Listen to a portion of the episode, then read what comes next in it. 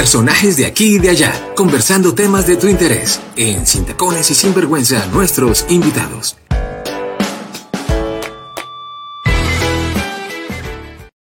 Nuestra invitada del día de hoy, como les decíamos hace un rato, ella es peruana, aunque en estos momentos está en Estados Unidos. Ella se llama Lucía Rojas Levy. Eh, es más conocida en el mundo de las redes sociales como Francamente Lu. Es psicóloga y personal coach, es especialista en terapia para adultos, adolescentes y parejas y asimismo está, eh, está dedicada a ayudar a las personas en su formación personal a través de talleres de empoderamiento y amor propio y por eso quisimos que estuviera el día de hoy con nosotros. Lu, buenas tardes, bienvenida a Tacones y Sinvergüenza. Es un gusto tenerte con nosotros. ¿Cómo están, chicas? Gracias, gracias por invitarme, gracias por darme la oportunidad de estar aquí con ustedes también. Muchas gracias, Lu. Lu, ¿qué tal este tema que traemos hoy contigo para hablar eh, del amor? Este, a mí me parece, este tema del amor me parece hasta complejo, ¿sabes? Porque, porque no es fácil, creo, Lu. Creo que no es fácil el tema de, de, del amor en todos los sentidos, no solamente relaciones de pareja, sino pero en, demostrar verdadero amor con las personas que están alrededor y demás. Creo que el de hoy va a estar un poquito más enfocado también al tema de pareja, pero, pero es muy importante poder, creo que aprenderlo y creo que a eso vinimos hoy contigo. Y yo, y yo sí quisiera, Lu, que empezáramos a hablar así como a grandes rasgos de, de qué queremos decir cuando, cuando decimos que amar no es poseer. Ya, bueno, eh, el amor lo hemos concebido de muchas maneras, ¿no? Desde pequeños hemos concebido el amor de una forma muy eh, restrictiva y muy exclusiva, pero cuando vivimos desde ahí es bien difícil tener relaciones eh, de pareja saludable. Entonces, en mi descubrir, no solo como psicóloga y coach, sino como mujer, me pasó que cuando empecé a tener más libertad en mis relaciones, pude darme cuenta que si yo dejo de poseer o de creer que poseo a las personas, pues voy a tener más felicidad en mis relaciones, va a haber más salud en mis relaciones. Entonces, amar sin poseer, lo explico desde ahí para no mostrarlo como una simple definición, sino como una manera de vivir. Cuando amamos sin querer controlar a las demás personas, no solo pareja, a todas en realidad, eh, podemos vivir como que contentos, como verdaderamente contentos, con más frecuencia de felicidad que frecuencia de, tristeza, de frustración, de me resiento contigo porque tú no estás a mi lado o porque tú no estás muy atento a mí. Entonces, desde ahí, amar sin poseer, pues nos da libertad y placer. Además, Jenny, como, como dice Lu, hay, hay algo particular y es que cuando eh, se le da título al, al tema del día de hoy, Em, solemos, solemos relacionarlo a, relaciones de pareja porque obviamente es, es como lo más común, ¿no? Pero luego hace una claridad que es importante sacarla y es que definitivamente eh, es un tema que tiene que trascender a todo tipo de relación, a relaciones familiares, a todo lo que tiene que ver con amigos, compañeros de trabajo. Em, digamos que creo que, que es un proceso que se vive y, tú me dirás, Luz, si estoy equivocado o no, pero es un proceso que se vive muy, muy en términos personales, ¿no? Es decir, yo soy quien, quien asumo si, si esos patrones con los que, con los que vengo yo eh, de pronto formado, vengo educado dentro de mi sociedad, porque estamos, eh, eh, hablemos por ejemplo de una sociedad latina, digamos, la sociedad, la sociedad de, de corte europeo y americano quizás es, es diferente, pero por ejemplo los latinos, si hay algo en lo que nos destacamos es que somos muy, eh, en términos generales, somos como muy afectivos, eh, somos como muy cercanos y a veces ese tipo de características culturales nos llevan a, a, quizás amar eh, amarrando. ¿Sí? pero es porque culturalmente, digamos, como que no tenemos ese proceso. Entonces, viéndolo primero en términos generales, Lu, eh, ¿cómo, ¿cómo, podemos empezar a, a, desarraigar como, como, esas costumbres con las, que, eh, con las que venimos o cómo podemos eh, no sé, cómo, cómo reformular quizás, Jenny, eh, eh, esos patrones. Yo creo que sí, sería como, como empezar ese proceso hacia un amor sano, como al que sí debe ser y, y, sin perjudicar al otro y sin perjudicarme a mí, porque no creas que en ese querer estar ahí como controlando y todo a todo momento a, la otra persona es un desgaste tanto para la otra persona como para uno. Entonces, ¿cómo, cómo empezamos a, a, cambiar quizás esas cosas que debemos cambiar para, para que no sea así, Lu? Creo que primero lo que necesitamos hacer es conocer el verdadero concepto, la verdadera definición de lo que es amar, lo que es verdaderamente el amor, porque como nos lo han enseñado es bien restrictivo y cuadriculado. Entonces, eh, no nos ha traído buenos resultados lo primero para poder como que hacer un clic y decir, hey, sí, ¿no? Debería de aprender algo diferente del amor, es darte cuenta de tus resultados, ¿no? ¿Cómo están siendo? ¿Estás siendo feliz en tus relaciones, de las que sea? Pero vamos a enfocarnos, como nos dice Jen, en parejas, ¿no? En tus relaciones de pareja, ¿estás siendo feliz? ¿Realmente tienes eh, muchos momentos de paz o tienes muchos momentos de angustia, de resentimiento, de ansiedad? Entonces, desde ahí yo les diría a todos los que nos están escuchando, al preguntarte esto, pues vas a tener una respuesta, ya sea favorable o desfavorable, y vas a decir, ah, caramba, sí, si estamos en una situación donde estoy sufriendo, donde siento que genero control, donde la paso mal, pues probablemente no estoy viviendo el amor saludable que quiero y necesito, como ustedes dicen, reformular qué es el amor para mí. Y ahí es donde necesitamos información. Como le digo a mis pacientes, sin información no podemos aplicar. Necesitamos informarnos de lo nuevo para hacer la transformación en la vida real, ¿no? Entonces, lo primero, conocer el verdadero significado del amor.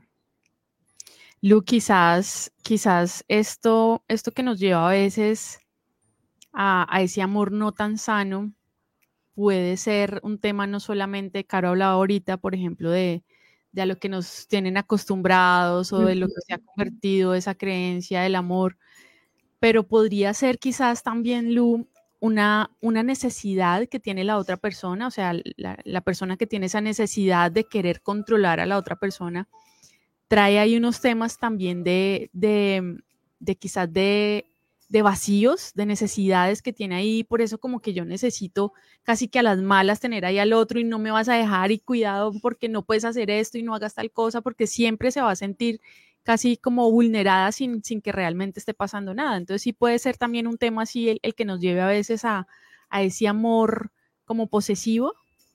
Así es, y tiene que ver, es como un encadenamiento con lo que les dije al inicio, ¿no? La información que recibimos de nuestros padres, de nuestros educadores, más las acciones, porque nosotros actuamos en base a esa información que hemos aprendido sobre lo que es el amor. Entonces yo trato a mis hijos de tal manera, trato a mis nietos, trato a la gente que cuido y genero esos traumas que estás comentando. Entonces, cuando genero esos traumas, esas heridas, esos vacíos, estoy también enseñando no solo con la palabra, sino con las acciones cómo debería ser el amor y cómo las personas deberían ser amadas. Entonces, esa persona que tiene este vacío, además de actuar por el vacío emocional que puede tener, también cree firmemente que así debe ser. Entonces, este, este aprendizaje necesita sanarse ya de una manera más profunda, ya no solo con información, sino con empezar a sanar esos patrones que justamente tú, estás comentando, ¿no? Como, digamos, desde lo que tú explicas, Lu, me, genera curiosidad saber em, cómo podemos darnos quizás cuenta eh, si nosotros no somos funcionales en términos del amor. Eh, digamos, cuáles, cuáles son quizás esas características que destacan a, una persona que cree amar a otro, pero no lo está haciendo de manera apropiada.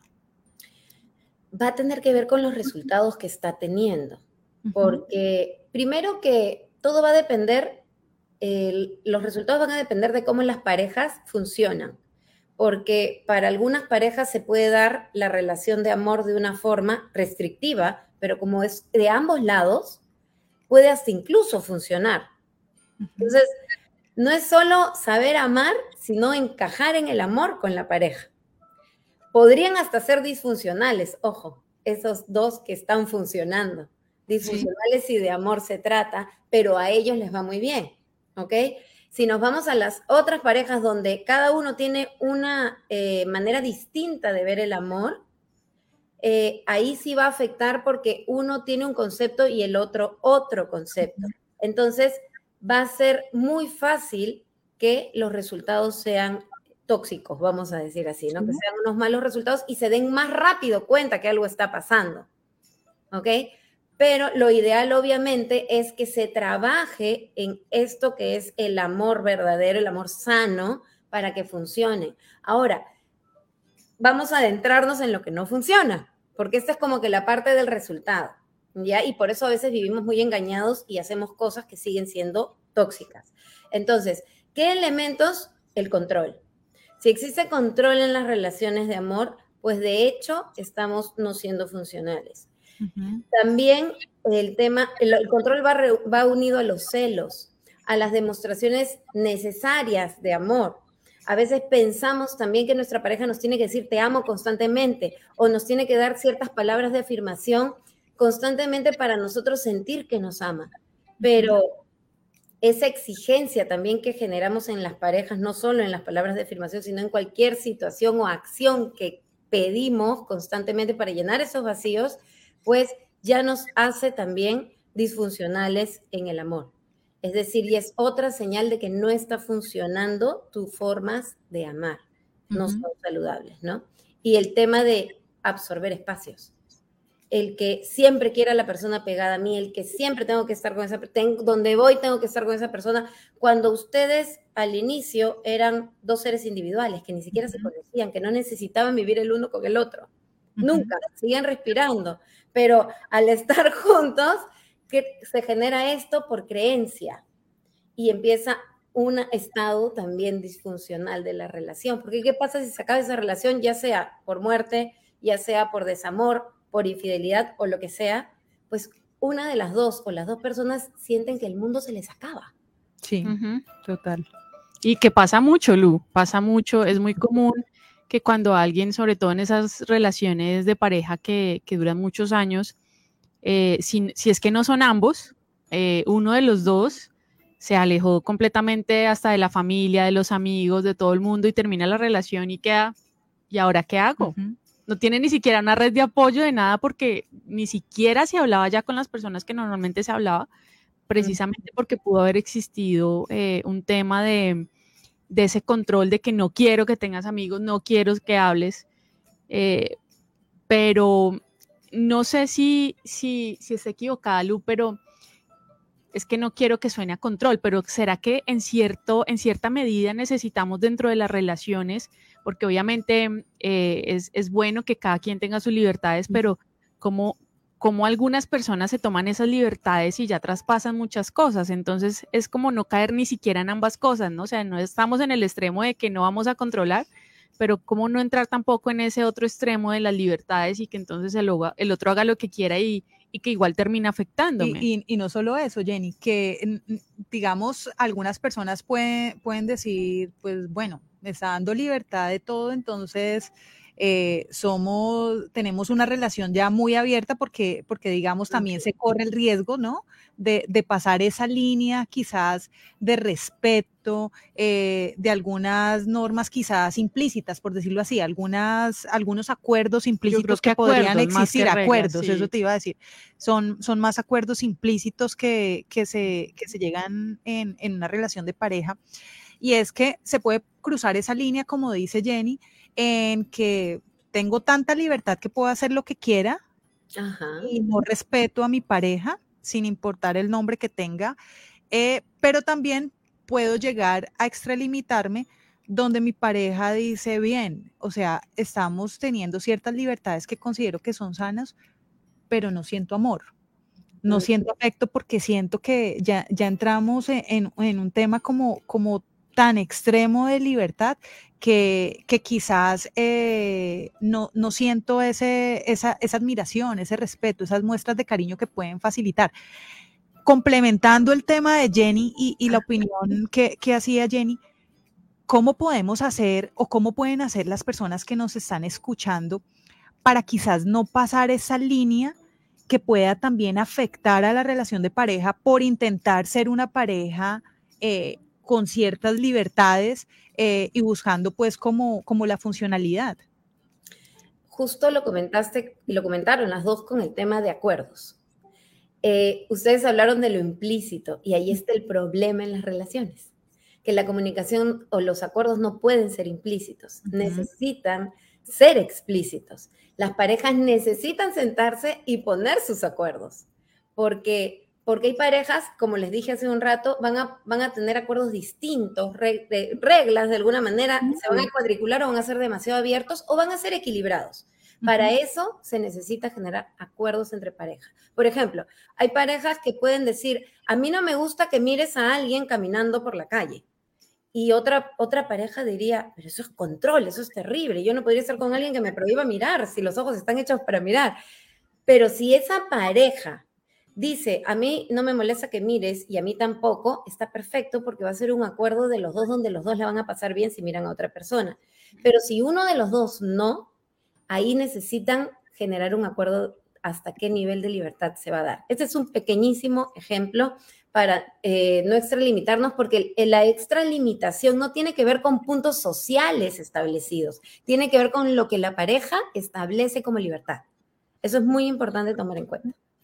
Claro, no hay, no hay nada eh, escrito para todo el mundo, sino, sino cada pareja es un mundo, creería yo. Y, mira, Jenny, la, la importancia de, de, hacer énfasis en esto, y creo que lo hemos hecho en diferentes episodios cuando, cuando hemos abordado temas relacionados a, pareja, y es que eh, si hay si hay uno de los lineamientos o pautas claves en una relación de pareja sana y funcional, es la comunicación.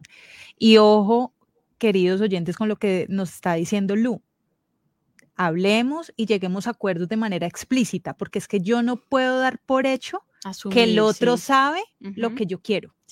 No puedo dar por hecho eh, que lo que estoy haciendo, eh, digamos, no está afectando el bienestar o la salud mental de la otra persona. Entonces, mira que, em, creo que a pesar de que eh, en, otros temas se, ha hablado, pues no está de más recalcarlo, porque eh, eh, creo, Lu, y, tú que eres experta, pues, en este tema, es que definitivamente en cualquier tipo de relación, si hay un elemento clave, es la comunicación, ¿no? Correcto.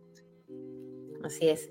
Es muy importante que nos comuniquemos y necesitamos aprender a escuchar para poder comunicarnos. Porque muchas veces sucede que uno, quiere hablar y está estimulado, ya se preparó para decir las cosas y a la pareja no le interesa.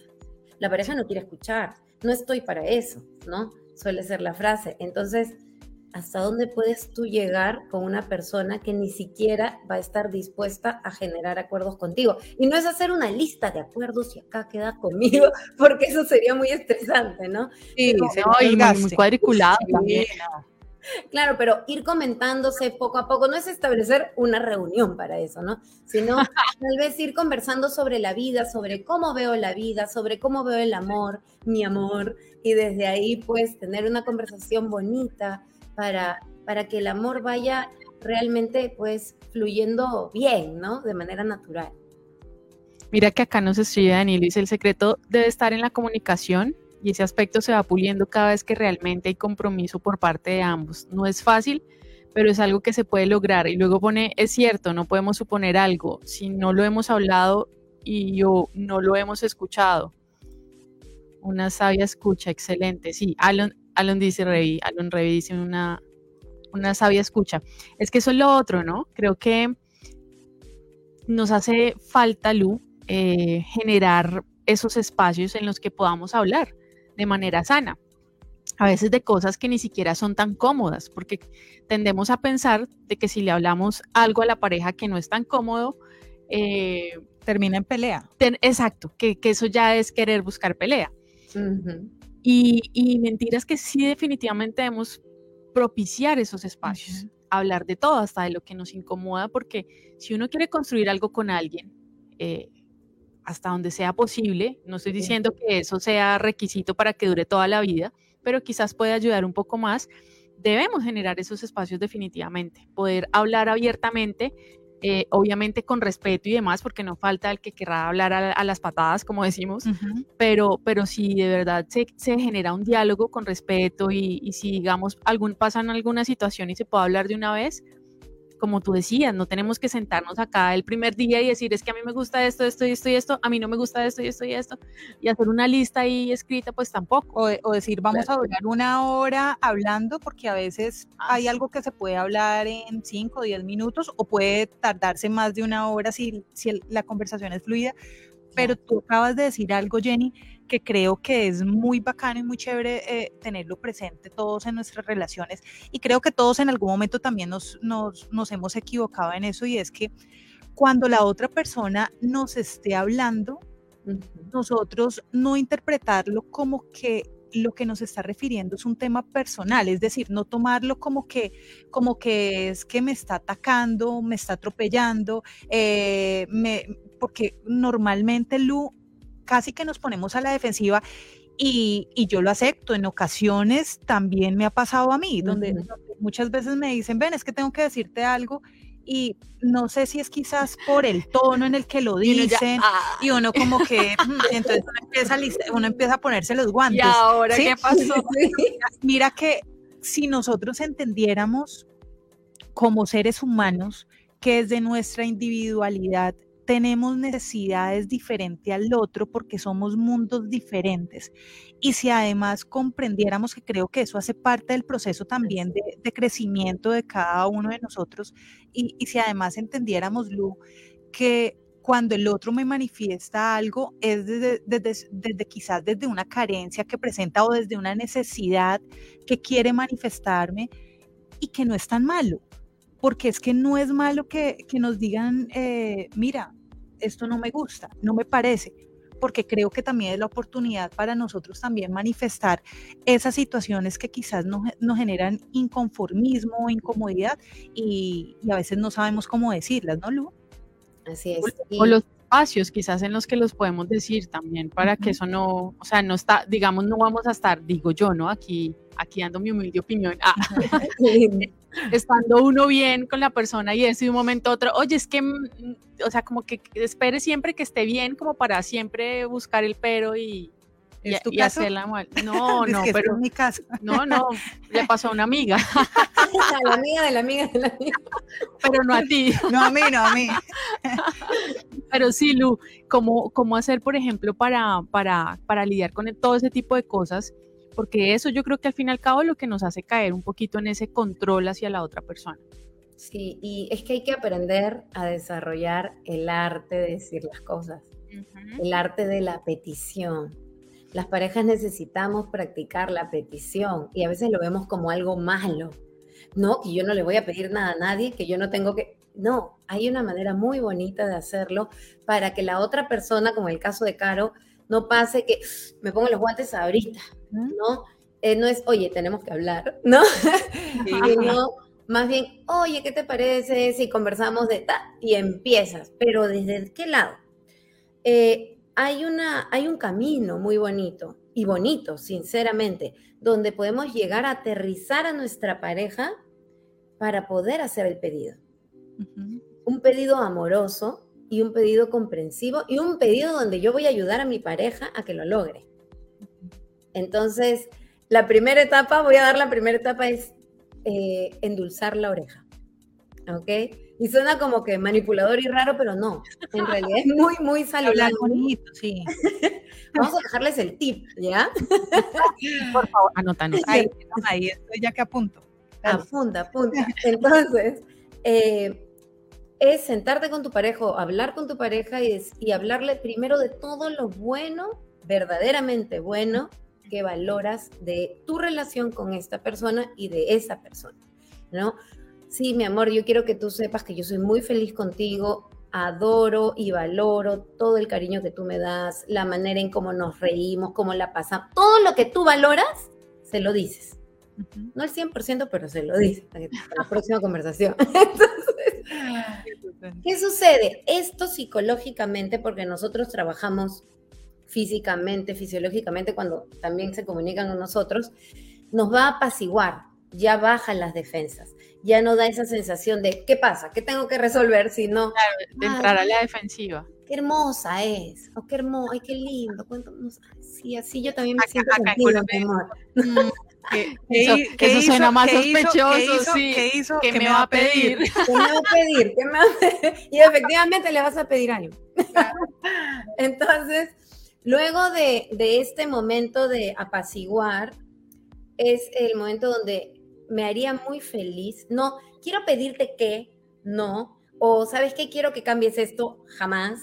No, sino, y me haría muy feliz que podamos eh, tener eh, esta actividad juntos, o, o, me gustaría pedirte que cuando, pero con mucho cariño, este, que cuando discutamos, tal vez no necesitemos alzar tanto la voz, porque la verdad que yo me siento bastante lastimada cuando tú alzas la voz y me bloqueo y no sé qué decirte, mi amor, ¿no? Entonces, si notan mis palabras y el tono de voz, es suave, es comprensivo, no es de ruego, no es de sometimiento, es de eh, lleguemos a algo, es de lleguemos a algo, no es una discusión, no es una pelea, es una conversación.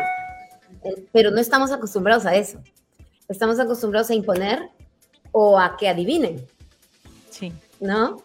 Entonces, necesitamos primero romper la creencia de que pedir algo con amor es malo, es sometimiento, ¿no? Me hace menos, no, me hace inteligente, me hace una persona comprensiva y me hace una persona capaz de comunicarme y lograr algo con mi pareja. Y ojo, para cerrar, el hecho de que lo pidas bonito, el hecho de que lo hayas dicho con amor no significa que te van a decir que sí. También la persona que va a pedir necesita estar preparada para un no. Y eso significa preparada para no reaccionar mal porque no te dijeron que sí. Claro. era para manipular, era para llegar a un acuerdo. Mira que eh, Lu nos ha, nos ha dado dos, dos, dos claves o dos pautas que son importantes que tengamos presentes. Y una es estar preparados a veces nos generamos falsas expectativas. A veces decimos, como vamos a hablar, entonces eh, me van a decir que sí o me van a entender. Y tú dices algo que es cierto, y es que eh, cuando, cuando empezamos a comprender que el otro también es un ser individual igual que yo, que es un ser que tiene necesidades quizás diferentes a las mías, algunas en común, entiendo que no necesariamente me tiene que decir sí o no, pero el hecho de generar por lo menos esa conversación va a ser un aspecto sano. Y hay otro que dijiste que es muy bonito y que me parece chévere que, lo tengamos todos en cuenta, es que en cualquier tipo de relación, que creo que esa sí, sí se, sea eh, más allá de que sea una relación de pareja o no, en las relaciones familiares, eh, entre amigos, entre la pareja misma, pasa algo particular y es que a veces dejamos de reconocer al otro desde sus bondades, Jenny. A veces dejamos de reconocer las cosas positivas que tiene la, otra persona. Y yo hace, hace algún tiempo soy partidaria de algo y, es algo que creo que he venido haciendo desde un proceso personal y creo que, que sería bonito que todos entráramos en esa dinámica y es empezar a comprender que el otro no es 100% malo, porque a veces, a veces nos encasillamos cuando empezamos a tener conflictos en nuestra relación de pareja, con nuestro amigo, eh, con X o Y familiar, empezamos a verle solo las cosas negativas. Y yo creo que todos en algún momento lo hemos hecho, o sea, yo lo he hecho también en algún momento. Pero también cuando entendemos y aceptamos que eso no está bien, Jenny Lu, eh, también tenemos que entrar en esa dinámica de venga, o sea, si yo estuviera en el otro lugar, a mí sería chévere que me hicieran siempre el listado de todas las cosas negativas que tengo, porque por supuesto que tengo cosas que no son tan buenas y por supuesto que tengo cosas que cambiar. Pero cuando yo soy capaz de generar esa empatía, de ponerme en el lugar del otro y decir, venga, si, si a mí me van a decir algo, independiente de que esté de acuerdo o no, sería bonito que destacaran lo positivo. Y mira que Lu dice algo que es cierto y es, no nos estamos inventando nada. La otra persona tiene cosas buenas, tiene bondades, tiene cualidades. ¿Por qué no se las destacamos? Eso. ¿Sí? ¿Por qué no se las destacamos? Porque a veces se nos facilita más reconocer lo negativo y mira que va muy vinculado al, tema del día de hoy. Así es. Entonces, estamos hablando de amor, ¿de qué manera? Estamos dándole libertad al otro también de que se reconozca como es, con sus bondades, con sus cosas positivas. Entonces, creo que son dos pautas que, que, es, que es bonito y sería bueno desde, desde lo social, desde lo humano, empezar a trabajarlas. No, y de pronto, así como, como pensamos, Lu, en abrir estos espacios eh, para hablar de algo que de pronto no nos está gustando tanto o de algo que queremos mejorar, ¿por qué no también crear esos espacios para, para, para hablar de esas cosas buenas? Y no necesariamente el final o el desenlace sea llegar a algo que te tengo que pedir o, o algo que quiero que cambiemos, sino, sino simplemente en pro como de la relación también, ¿verdad? Así es, así es. Y qué bonito lo que dices porque, como les decía al inicio, no es para manipular, es para sumar, suavizar y que en vez de que salga una torta llena de amargura, pues salga una torta sabrosa, ¿no? Y si nos vamos a lo que tú dices, pues qué bonito es cuando tenemos esos espacios donde solo hablamos de las cosas buenas y de lo que amamos y valoramos de la otra persona. Es súper llenador. Y algo que dijeron al inicio, antes de que respondiera la pregunta, fue cuántas veces por esa conversación terminamos en una pelea, en una discusión, ¿no? ¿Qué pasaría en cualquiera de estos casos? Pero vamos a centrar en estos pedidos cuando así no lleguemos a un sí, porque puede ser un no amoroso el que recibamos también, o puede ser un sí. Qué enriquecedor es para esa pareja poder haber tenido esa conversación. Es como que el amor se fortalece. Y aquí hay algo detrás, ¿no? Porque una cosa es saber la estructura, ya voy a decir así o voy a hablar de esta manera, pero ambos necesitan conocer esta técnica, porque no es yo voy a conocer esto y que el otro no se va a dar cuenta de que le estoy endulzando la oreja, no. Ah, no importa que sepa que le estás endulzando, porque lo importante es que esa persona valore que te estás tomando el tiempo de reconocerlo. Y de reconocer algo que es cierto. Así es, y que eso a ti te da la apertura para decir, ah, mi amor, no es que a ver qué quiere, sino como nosotros sabemos esto, sabemos trabajar en esto, pues ahora yo estoy dispuesto conscientemente, porque la conciencia es lo más importante en ambos, en la pareja, a escuchar a mi pareja y entender qué es lo que necesita. Y ahí viene el necesita, esa necesidad de la que tanto hablaste, Caro. ¿Qué necesita mi pareja que me está pidiendo esto? ¿Qué necesita cubrir? Y acá hay una clave más todavía, que es, yo necesito como pareja conocer las necesidades del otro, ver cómo satisfacerlas, pero conocer también las mías, que satisfacer sus necesidades no afecte mis necesidades. Entonces, ambos ahí tienen que trabajar, muy aparte de la comunicación, la verdadera buena disposición tener una muy buena disposición de, esta frase que tanto digo con mucho amor y que la aprendí porque siempre escuchaba el yo primero, yo segundo, yo tercero, que deben de conocerla porque es súper clásica, de amor propio, dicen por ahí. Entonces, pero dije, es que no puede ser que yo solo me enfoque en mí y me olvide del otro. Y salió esta frase. Esta frase es muy bonita, es yo primero, tú también, pero yo primero. Entonces, yo cuido mi necesidad y cuido tu necesidad, pero por cuidar tu necesidad no voy a poner en juego la mía. Mis prioridades. Claro. Así es. Mira que tiene mucho sentido, ¿no? Completamente. Que creo que también se, se cae mucho en eso.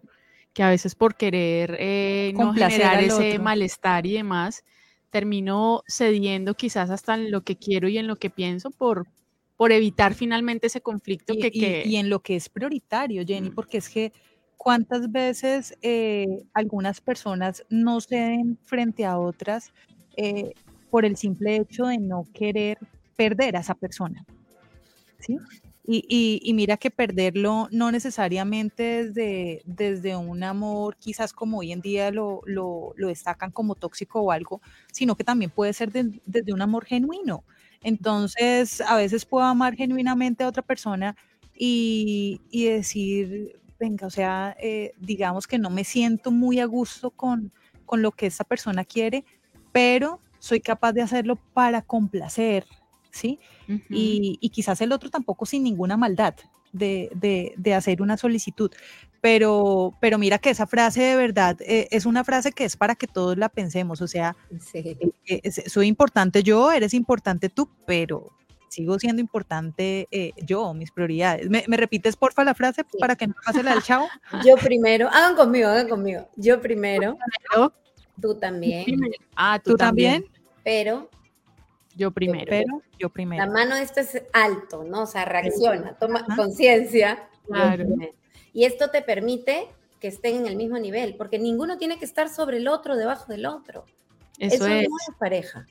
Además que mira que si, si, si, si le ponemos sentido a esa frase que, que el uno se está regalando el día de hoy y además lo, la, analizamos de una manera objetiva, eh, nos está invitando Gonzalo ahí como para que tú lo tengas en cuenta en tus relaciones también y a, las personas que nos están escuchando, nos está invitando a que de verdad trabajemos en construir una relación funcional, que tristemente no es tan común hoy en día. Y te digo tristemente porque yo a diario lo hablo, lo hablo en, eh, desde el contexto laboral, desde el contexto académico. Si, si hay algo que, que tengo la oportunidad de ver, es una cantidad de relaciones disfuncionales creyendo que de esa disfuncionalidad eh, hay, hay, hay, un amor, hay un amor, hay una libertad, hay, hay una satisfacción quizás de necesidades. Y es también darnos la oportunidad de decir, ven, me siento a gusto con esa persona, sí, no. No tenemos que sentirnos 100% a gusto con alguien. Por lo que hablábamos hace un momento, a veces debido a las diferencias o a las discusiones, solamente nos enfocamos en aspectos negativos y dejamos de reconocer en el otro las bondades o las cualidades que tiene. Entonces yo creo que es un, es un proceso también como de introspección, ¿no, Lu? Como em, empezar a decir, bueno, ¿cuáles son mis necesidades que quiero? Y empezar a ver al otro de manera objetiva, no es de mi molestia, no es de, no es de mi carencia, no es de mi, no es de mi rabia, digo yo. No sé, yo, yo creo, yo creo que no sé, Caro, mientras tú hablabas pensaba quizás también Lu en, en que muchas veces creo que tenemos que trabajar en, nosotros mismos, inclusive antes de, empezar una relación, es decir, no esperar a trabajar muchos aspectos de nosotros cuando ya estamos con alguien, que va a ser mucho más complejo y que quizás ahí es cuando o entramos a vulnerar o quizás nos vulneran a nosotros porque no tenemos claros ciertos parámetros y ciertas cosas no están tan bien establecidas eh, y, por eso pasa eso. Entonces creo que también es importante no hacerlo simplemente, o sea, no hacerlo solo cuando uno está en una relación de pareja, sino para quienes no están en una relación de pareja. Desde este momento ya podemos empezar a pensar, bueno, yo qué quiero de una pareja, eh, yo que estoy dispuesta a dar también o que estoy dispuesto a dar también con una pareja. O sea, yo creo que todas esas, eh, esos pensamientos tienen que llegar no solamente cuando estamos en una relación de pareja. Sí, definitivamente eh, tenemos que trabajarlo y justamente lo que se trabaja ahí es el amor propio. Porque cuando yo me amo verdaderamente, o sea, he aprendido a a cuidarme, a valorarme, a saber lo que quiero y a cuidar eso que quiero, pues no voy a permitir que me vulneren y tampoco voy a querer vulnerar. Claro. Porque no voy a querer dar lo que no quiero recibir, todo lo contrario. Voy a querer dar lo que yo quiero también en mi relación. Es que eso es muy importante, creo yo, el, el poder entender eso, que, que, que muchas veces esas cosas que nosotras o que uno está haciendo quizás a la pareja o que la, la pareja hace al otro, bueno, esté uno donde esté, eh, uno puede ser susceptible de estar en cualquiera de los dos lados, porque eso es lo otro, o sea, está, está tanto el que, el que ejerce el tema del, del te, quiero aquí conmigo y solo para mí y no quiero que mires, que voltees, y está el que está al otro lado que se siente también ¿y ahora yo qué hago? O sea, o, están jugando a lo mismo, eso, o están jugando a lo mismo y peor, o sea, no sabe quién de los dos es peor también y eso convierte en la relación en algo mucho más cuando se llega también al punto, Lu, en que, en que desde esas relaciones disfuncionales, por ejemplo, pasa la situación donde, venga, ya no me está controlando, y si no me está controlando es porque me dejó de querer, y si ya no me está celando es porque ya no me quiere, porque es que Lo tenemos muy normalizado ese, claro, ese mal vivir. terminamos normalizando conductas que no son sanas, eh, porque como lo hablamos desde un principio, a veces, a veces hay, hay temas muy, eh, muy marcados desde nuestra cultura, desde nuestra sociedad, que nos hace pensar que eso es normal, porque como lo vemos en muchas personas o lo están viviendo, nosotras siempre hemos dicho que a veces cuando, por ejemplo, cuando hablábamos de relaciones tóxicas en algún momento, hay personas que se sienten contentas, a gusto, y, eso sacan como pecho, como que eh, mi novio es tóxico, mi novia es tóxica. La moda, la nueva moda. Y yo digo, bueno, o sea, que se haya normalizado, entre comillas, para muchas personas, significa que yo deba pensar que está bien tener una pareja tóxica. Entonces, eh, digamos que si hay, si, hay elementos que, nos llevan a, ser muy críticos con nosotros mismos y en términos eh, personales. Lu, yo tengo una pregunta desde, desde este tema que tú abordas y es, por ejemplo, eh, ¿qué estrategias, qué pautas o qué ejercicios, por ejemplo, tú nos puedes recomendar a todos, porque creo que, nosotras siempre decimos que nosotras somos las primeras en aprender cuando, cuando estamos eh, acompañadas de un experto. ¿Qué estrategias, qué herramientas o, qué ejercicios podemos poner en práctica para amar sin poseer?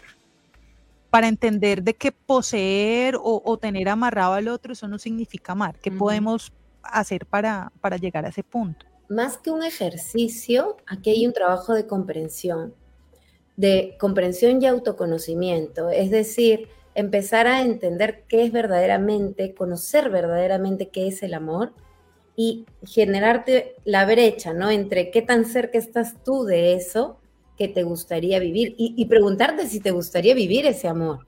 Porque no porque a nosotros nos parezca que su relación es tóxica o que la persona es tóxica, a esa persona le importe. Entonces, la persona tiene que querer hacer un cambio y en base a ese cambio es que va a poder empezar a hacer las estrategias. Y las estrategias es primero trabajar en su amor propio. Lo primero que tienes que hacer en realidad es trabajar en tu amor propio, pero a veces se aprende en pareja, no es que tengas que terminar con tu pareja para, para hacerlo.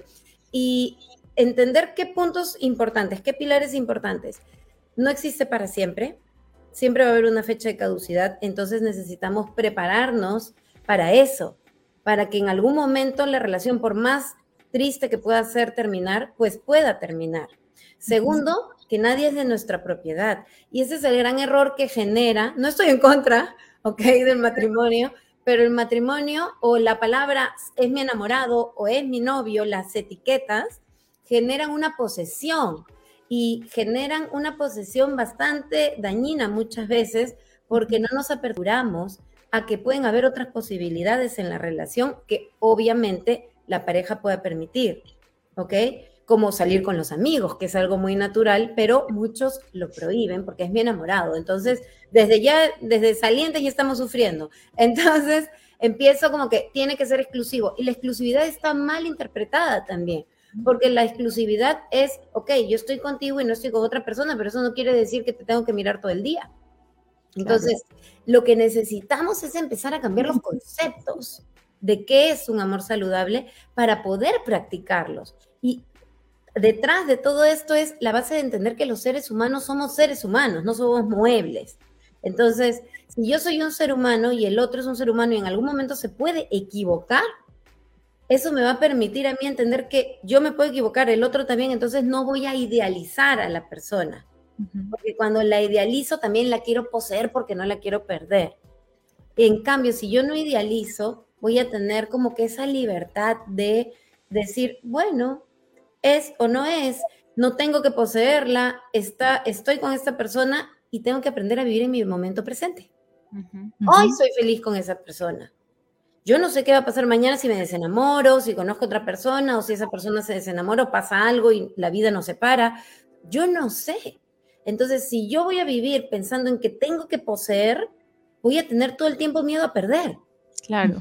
Pero si yo simplemente vivo hoy y disfruto, agradezco, sé que me va a doler perderla, pero es parte de la vida también. eh, no voy a vivir con ese miedo y la relación va a ser más sana, no va a haber posesión y voy a durar más en el tiempo. Porque si tengo una relación de calidad, yo no voy a querer soltarla. Además que en términos de salud mental, hablándolo ya eh, desde, el, punto de vista psicológico, por llamarlo así, eh, yo creo que a todo el mundo le favorece, ¿no? O sea, cuando yo no, no siento que el otro es propiedad mía, sino que el otro me está acompañando porque fue la persona, llámese papá, mamá, amiga, amigo, eh, novio, el nombre que ustedes le quieran dar y el tipo de relación que quieran tener, es entender que esa persona yo la escogí como compañero. Así es. Como compañero de mi contexto social, de mi contexto laboral, eh, de mi contexto afectivo, familiar, de lo que sea. Y cuando yo entiendo que esa persona es compañero, entiendo que él desde su individualidad eh, puede aportarme de manera positiva eh, en mi vida. Y lo que tú dices, no tengo esa carga de expectativas de que eh, tiene que ser para toda la vida. Ojalá, ojalá las relaciones fueran, fueran así cuando son funcionales y, qué bonito, porque sabemos que, es una realidad y que eso puede suceder. Pero tú dices algo que es cierto, Lu, hay, hay, hay relaciones que pueden funcionar en un tiempo, pero qué bonito que en el tiempo que funcionaron, funcionaron. ¿Sí? Así es. O sea, qué, qué bonito decir, bueno, estuve con X o Y persona y compartí seis meses, un año, diez años, veinte años, pero no decir como muchas personas es que perdí 20 años de mi vida. realmente perdiste 20 años de tu vida. O sea, si las perdiste, la decisión fue tuya, ¿sí? Y quizás más de uno de los que esté allá están diciendo, no, me, me, me cayó pues eh, el, ¿cómo es que le dicen? ¿Cómo es que dicen acá? Me está pasando la del chavo, eh, el, que le, el que le caiga el guante. Que ah, bueno, el que, sí. Entonces, que acá a veces nos pasa la del chavo, no creas. no, y le pregunto, y le pregunto a Jenny que a veces también le pasa lo mismo, entonces quedamos. Ven que acá nos está diciendo Alon Revi, dice, entonces, ¿cómo se nombraría el esposo, enamorado, pareja? Yo creo que era por lo que tú decías, Lu, que no es no que es mí, no sé qué. No, eh, yo creo que de tú lo hablas más es en el contexto de, esa posesión, ¿no? Como de ponerlo como propiedad. No por decir es mi novio o es mi esposo o es mi pareja, sino como, como de que además de decir es mi, lo controle a tal punto que, lo crea en mi posesión. Yo creo que se te referías más a eso, ¿verdad, Lu? Así es, no tiene que ver con que ya no le puedas decir novio, esposo o mi. Si es tú, por ahora es tú, pero no, no lo compraste, no es un objeto que, es tuyo y que lo posees. Eso es lo importante, ¿no? Como dice Jen, eso es lo importante, no, no poseer. Ni, ni, lo puedo esconder, ni para que no me lo miren, ni lo toquen. No, pues no. O lo obligas a que te se ponga el anillo. Claro. Además, lo que hablábamos hace un momento, y creo que de verdad hay que, hay que hacer mucho énfasis en ese tema, pensémoslo desde el punto de vista de salud mental. O sea, ¿cómo nos gusta estar en el día a día.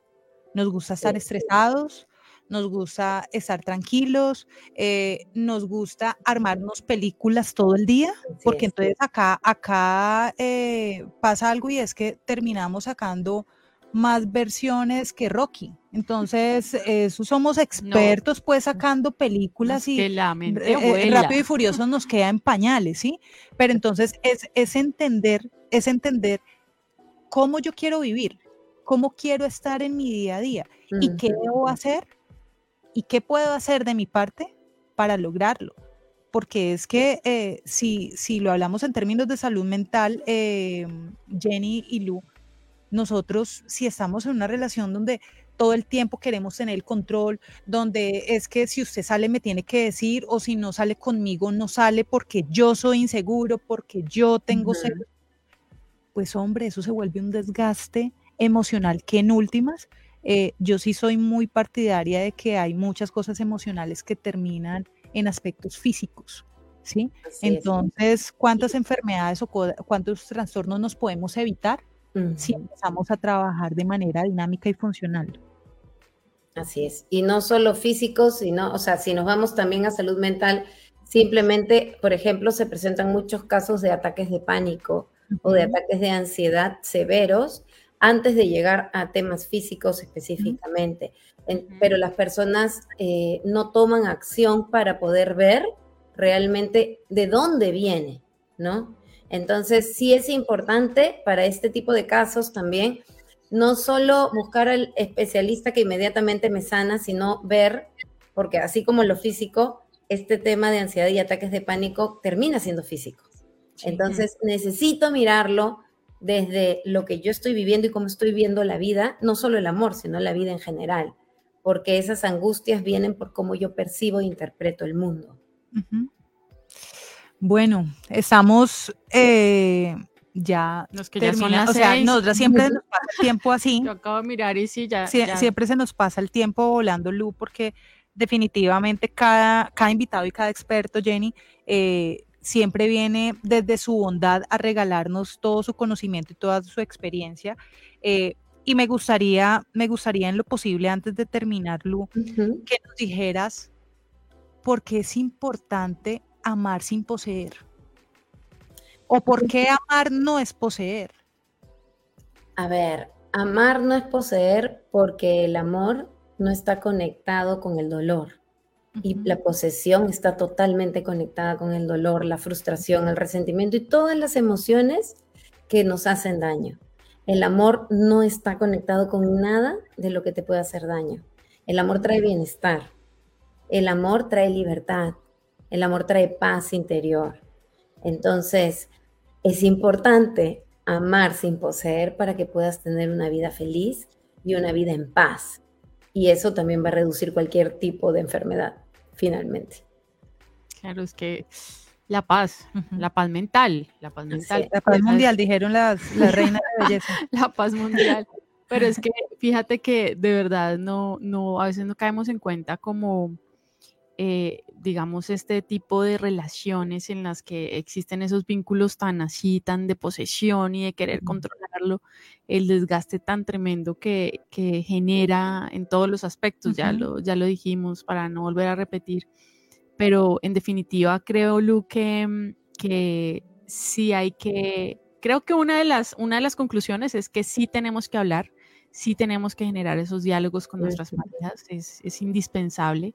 No querer dañar cualquier momento simplemente para, para buscar el momento menos indicado para hablar, pero sí tenemos que hacerlo, así a veces no sean cosas tan cómodas. Eh, y lo otro, Lu, es, es eso.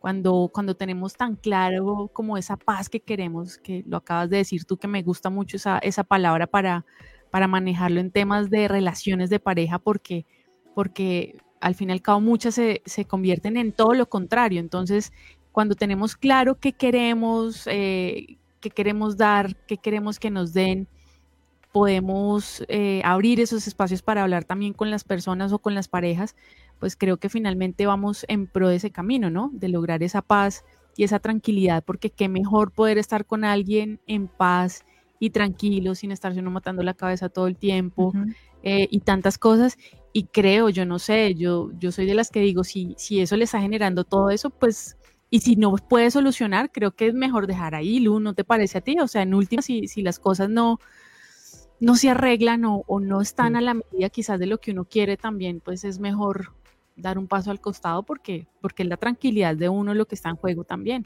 Así es, eh, quedarse no es necesariamente la solución, muchas veces es alejarse pero eh, darte la oportunidad, sí, de haber visto la forma de sí poder resolverlo antes de simplemente irnos, porque a veces nos acostumbra a volvernos evitativos. Pero tampoco que sea 10 años esté intentándolo, ¿no? Sino que, sea algo saludable también. Ahí, no aplica el retroceder, nunca rendirse jamás, no. claro, hay, que saber hasta dónde se dan esas, esas, esas batallas. Pues con lo que tú dijiste, ¿no? perdón, perdón. No, dale, no, Lo que tú dijiste sobre eso es lo que quiero, punto. Claro. Cuando eso se tiene claro, creo que ahí, ahí van, ahí se marcan muchas cosas. Pues Lu, muchísimas gracias, de verdad, como te decía, Caro, por regalarnos todo, todo ese conocimiento em, que tuvimos durante esta hora. Sí me gustaría que por favor nos regalaras tus redes sociales, igual las hemos dejado en nuestros perfiles eh, de Sin Tacones y Sinvergüenza, pero no está de más. Alguien de pronto llega a escucharte por medio de los podcasts también y dice, bueno, quiero buscarla, quiero ver qué comparte, que comparte cosas muy, muy chéveres también a través de sus redes y, ¿por qué no?, contactarse contigo para, para que los guíes también en ese camino de, de poder amar sin poseer. Muy bien, muchísimas gracias. Eh, gracias de verdad de todo corazón. Ha sido muy bonito estar con ustedes. Y me pueden encontrar en Instagram o en Facebook como arroba franca.mente.lu. Francamente, Lu. Yo creo que si te buscan, inclusive así seguimos. Como francamente, Lu. Pues Lu, gracias, un abrazo gigante hasta Estados Unidos, gracias por haber estado con nosotras, feliz de que hayas sido la, primera peruana en estar en Sin Tacones y Sinvergüenza. Eh, y nada, yo estoy segura que seguimos ahí en contacto y que vendrán muchos temas también de la mano contigo si, si así lo deseas. Por supuesto que sí. Gracias. Gracias, gracias y volverlo a saber pronto. De verdad, mil y mil gracias por tu tiempo, gracias eh, por tu conocimiento. Esperamos que todas las personas que están terminando de escuchar este audio a través de cualquier plataforma, em, como lo hemos dicho desde un inicio, eh, Spotify, eh, Apple Podcasts, Google Podcasts, Amazon Music. O si están simplemente terminando de ver esta, este episodio desde nuestro Facebook Live, eh, de verdad agradecerles por su tiempo. Esperamos haber impactado, como siempre lo decimos, en algo sus vidas de manera favorable y ojalá pongamos en práctica lo que un experto nos está invitando también a, realizar desde su experiencia y como lo hablábamos, por, por temas de, salud mental para nosotros mismos. Entonces, nada, Jenny, de verdad que darles gracias por, por estar siempre ahí conectados con nosotros, desearles éxitos en todo lo que viene en sus vidas y nada, muchos, muchas bendiciones. Así es, Caro. Muchísimas gracias a todos los que han estado conectados y los que estuvieron participando también. Yo sé que este tema, esos temas de amor siempre son muy, muy escuchados. Muchos no se atreven a preguntar, muchos están ahí como esperando a ver qué decimos, qué preguntamos, pero, pero yo sé que nos es de gran ayuda para todos. Un abrazo gigante. Ya saben que nos encuentran en Apple Podcast, Google Podcast y Amazon Music. Spotify como Sin Tacones y Sinvergüenza. Ahí estamos para que se escuchen todos los temas que tenemos tan interesantes. Un abrazo gigante. Chao. Chao. Chao. Man. I feel like a woman. Sin tacones y sin vergüenza. Un espacio para ti. No te lo pierdas. Todos los jueves a las 5 de la tarde. Sin tacones y sin vergüenza.